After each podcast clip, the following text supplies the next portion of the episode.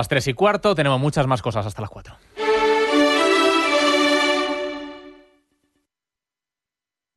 Onda Cero, Extremadura. Onda Deportiva Extremadura, Juan Romero.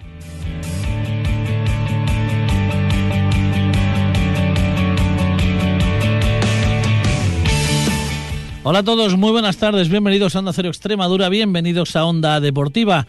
Miércoles 30 de noviembre, último día ya de este penúltimo mes del año, mañana será ya 1 de diciembre y bueno, hoy es un día en el que toca hablarle de la clase de historia. Hoy conoceremos la segunda parte del perfil biográfico de don Santiago Bernabéu que promete ser apasionante de la mano de nuestro compañero Alfonso Valadés. Hablaremos también de pádel. Se celebraba este fin de semana el torneo de Extremadura de veteranos y menores en pádel Mérida. Y acabaremos siempre, como siempre, con, con, noticias breves. Así que no perdemos ni un segundo más. Arranca un día más en Onda Cero Extremadura, Onda Deportiva. Eran otros tiempos, era otra la historia. No había medallas, solo hambre de gloria. Solo se jugaba por la camiseta, como en el potrero, taquito y gambeta. Y vino una copa, llegó la primera, con el matador envuelto en La gente alentaba en cada partido, hubo un papelito por cada latido. Tanta gloria, tanto fútbol desplegado. Bien, pues comenzamos, como les anunciaba en titulares, eh, con la historia, la clase de historia. La, la semana pasada, pues hablamos del primer capítulo de la biografía, del perfil biográfico del presidente de, bueno, del club más laureado de, del mundo, como es el Real Madrid, el presidente más importante de la historia del fútbol, don Santiago Bernabéu. Pues eh, la pasada semana conocíamos la primera parte de su historia y hoy vamos a conocer la culminación de ese perfil biográfico. Don Alfonso Valadez, buenas tardes. Como si de un partido de fútbol se tratara, la biografía del mítico presidente la hemos dividido en dos tiempos de lo que nos resta esta segunda parte, que raudamente y sin protocolo arrancamos. Se casó de manera tardía y casi por casualidad. La historia, desde luego, tiene su miga. Resulta que se casó con la viuda de un buen amigo suyo, como fue Valero Rivera, ingeniero de la Rence, que había sido tesorero del club y fue asesinado durante la guerra en un túnel de Usera. Doña María, su viuda, conoció a Bernabéu un día que fue a recogerlo a casa para asistir a un mitin de José María Gil Robles en el Monumental. Fue durante la famosa campaña del Vamos a por los 300.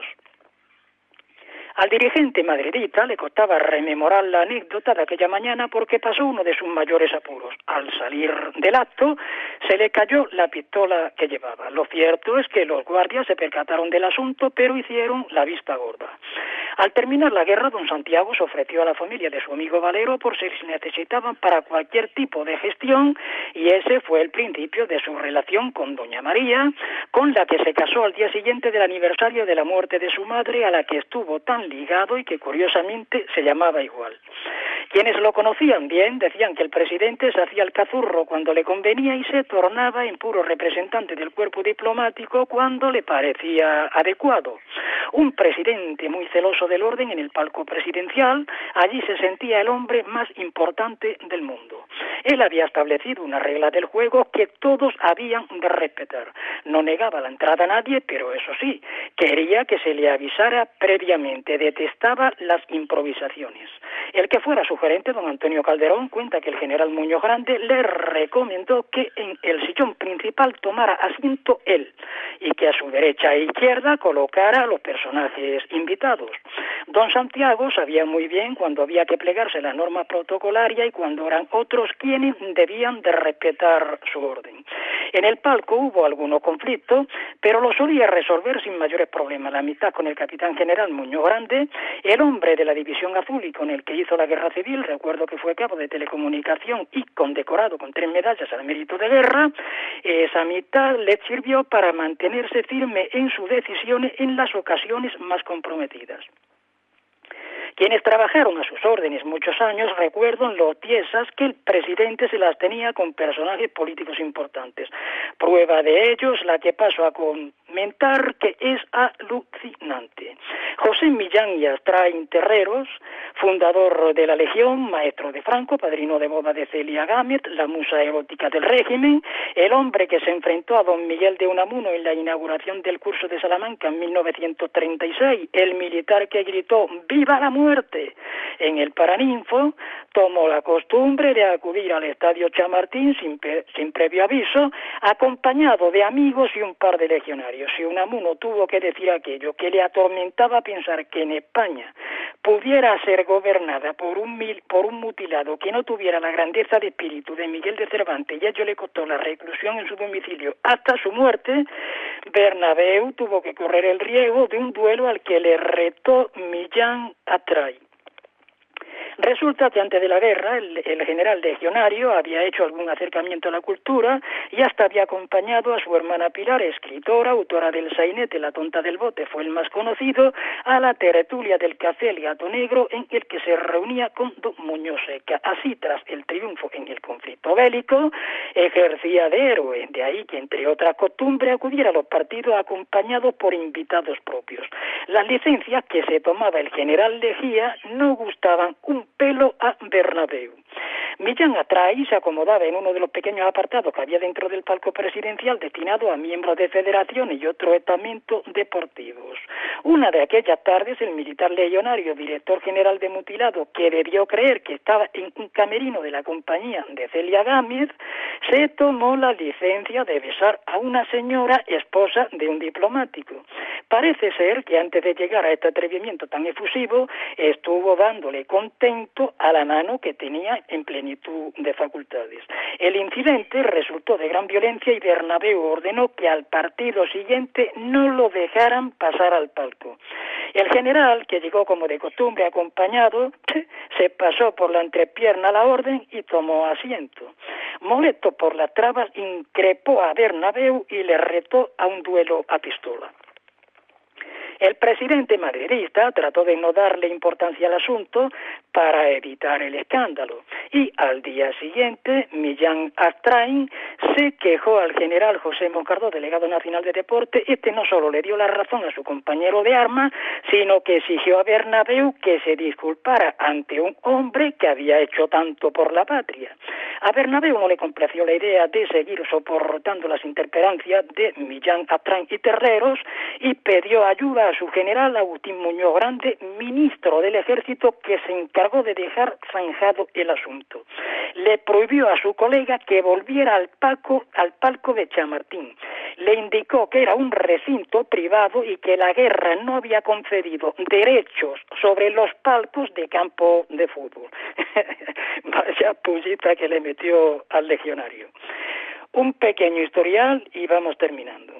Don Santiago Bernabéu de Yete, más grande de los presidentes que ha tenido el Madrid en sus 114 años de historia, desde que fuera fundado por los hermanos Padrós, estuvo la friolera de 35 años en el cargo, del 43 al 78, que falleció el 2 de junio a los 83 años, ganó seis Copas de Europa, 16 ligas, seis Copas del Generalísimos y la Intercontinental del 60 en un palmarés que por extenso tengo que cortar porque Bernabéu, cuyo campo lleva su nombre desde el 55, fue el más grande y una leyenda en el madridismo y en la historia del fútbol. Por cierto, un estadio Bernabéu en el que inscribió su nombre el extinto Mérida Club Polideportivo el 14 de diciembre del 97, que se midió al Real Madrid siendo presidente Lorenzo Sanz. Recuerdo que aquella tarde estuvo en el palco acompañado por Fabio Capello, que fue el sustituto del alemán Jupp Heynckes. Pues sí, efectivamente, el Mérida fue el protagonista en sus bodas de oro 50 aniversario. Para Onda Deportiva, Balades Alfonso, buenas tardes. Muy buenas tardes, Alfonso.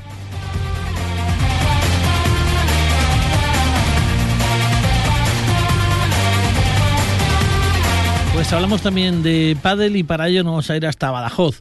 Allí nos espera nuestro compañero Chapo Moreno, gerente del Club Padel Indoor La Cañada. Chapo, buenas tardes. Buenas tardes, Juan. Bueno, es una semana de nuevo cargada, ¿no? De, de, eventos en el mundo del pádel y sobre todo destacando ese campeonato de Extremadura de veteranos y menores que se ha disputado en Mérida. Sí, ya la última prueba del año que organiza la Federación Extremeña de Pádel, esta vez se ha jugado en el Club Deportivo Pádel Mérida y como bien hablamos la semana pasada, eh, es un torneo muy bonito en el que conviven los veteranos y los menores, mmm, jugando en categoría veteranos, jugadores a partir de 35 años y se jugaba en categoría más 35, más 40, más 45 y más 50. Y luego la categoría de menores, pues se jugaba desde alevines en categoría sus 12, sus 14, sus 16, sus 18. Y la verdad es que bueno, la participación ha sido muy alta, superando las más de más de 100 parejas inscritas. Y bueno, yo estuve también por allí el sábado viendo un rato el campeonato y había un ambientazo en, en Padel Mérida y bueno, pues el domingo ya terminaron, se jugaron todas las finales y no vamos a nombrar a todos los campeones porque eran muchas categorías y hubo campeones de, de, todo tipo. Sobre todo destacar, yo creo que es lo más bonito, ¿no? Ver en un mismo sitio jugando a la vez a gente muy, muy, muy, muy pequeña y a gente ya bastante mayor. Sí, además ahí coinciden muchísimos padres que juegan eh, en la categoría de veteranos, lógicamente, y luego tienen a los hijos jugando en la categoría de menores, porque ya aprovechan el fin de semana y ya que el hijo está apuntado al Campeonato de Extremadura, pues el padre juega también la, su categoría y la verdad es que, bueno, pues ahí conviven, digamos que lo que ha sido el pádel en Extremadura y lo que es el futuro y realidad de todos los, los menores. Eh, ¿Se ve madera en los chavales que están empezando? ¿Se ven futuras estrellas? Sí, ves a niños ahí ya que con 10, 11, 12 años tienen un nivelazo y, y, bueno, pues la verdad es que yo viéndolo desde el punto de vista del seleccionador, viendo lo que viene, pues veo que hay una buena cantera y que seguro que, que tendremos un relevo a, a, los jugadores que tenemos ahora para, para tener a Extremadura en el puesto que se merece a nivel nacional. Eh, además, este fin de semana también se han concluido han conseguido terminarse dos campeonatos que teníamos ahí, bueno, pues parados, ¿no? Por aquello de, de la lluvia, ambos en Badajoz, uno en el Corzo y otro en la Sociedad Cívica Lebrera. Sí, dos torneos que también lo hablamos la semana pasada, estaban pendientes, que por temas de lluvia no se pudo jugar. Eh, y bueno, pues ha estado a punto también de, de, no volver a celebrarse porque el sábado también llovió mucho, pero luego ya el domingo abrió un poco y se pudieron jugar todas las finales. Por un lado estaba el torneo, el tercer torneo de la Sociedad Lebrera a beneficio de, de APNAVA, del síndrome del autismo, y, y luego en, la, en el Corzo tenían un torneo de, bueno, un torneo que ya se llamaba torneo de Navidad, y se pudieron jugar todas las finales, y bueno, pues ya se han dado por clausurado esos dos torneos. Eh, llega el mes de diciembre, no sé si eh, una vez que pase, bueno, estos días se para por Navidades o, al revés, es cuando más gente igual viene a pasar días en casa y le apetece jugar al pádel. Sí, el pádel no, no para realmente.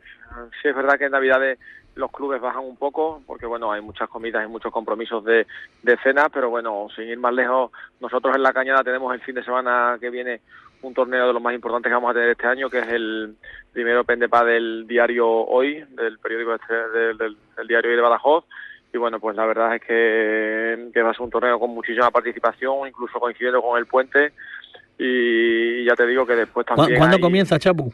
comienza el torneo, empezamos el viernes. El viernes por la tarde empieza, se jugará de viernes, de viernes a domingo.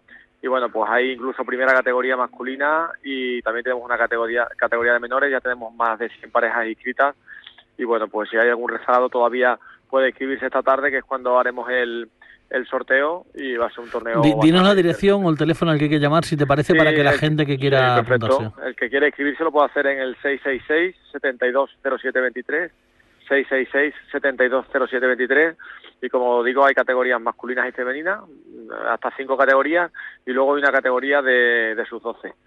Y como te digo, este torneo ahora es en el puente, pues imagínate que es una fecha mala, luego tenemos también el 17 de septiembre otro fin de semana ahí, que hay torneos en varios clubes de Extremadura y luego ya bueno pues luego ya fechas como lo que son Nochebuena y fin de año la semana esos fines de semana pues se parará un poco.